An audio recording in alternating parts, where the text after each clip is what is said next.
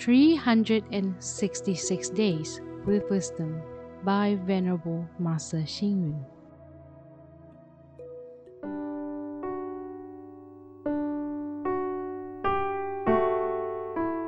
January 30th.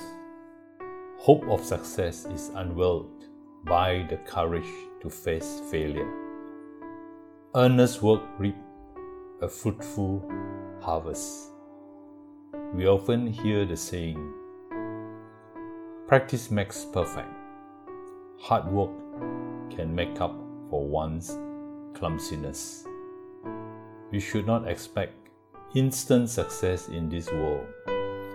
Success is gained by working step by step towards the goal, as indicated by the common expression Great oaks from little corns grow.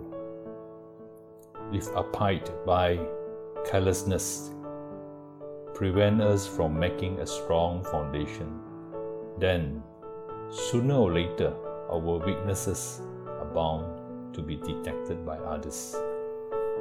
Another proverb says, It takes a lot of blunders to be an expert.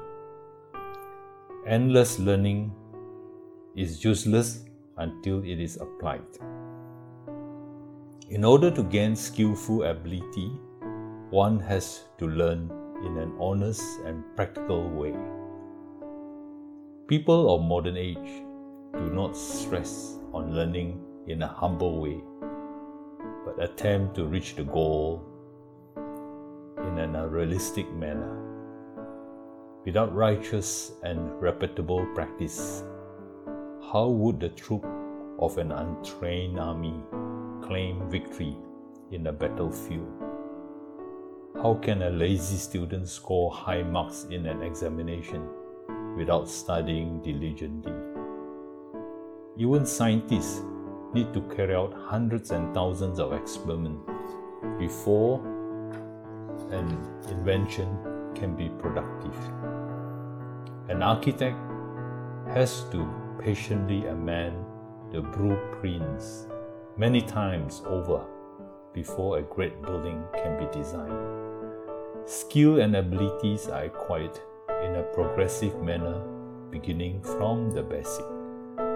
We have to learn with willingness and patience. We must not give up or skip the basic. People who want to be enlightened have to practice persistently. This is similar to harvesting time when farmers need to comb the fields for crops, or like a weaving machine which has to weave each threads one by one in order to make a piece of cloth. Instant solutions do not always produce long lasting effects.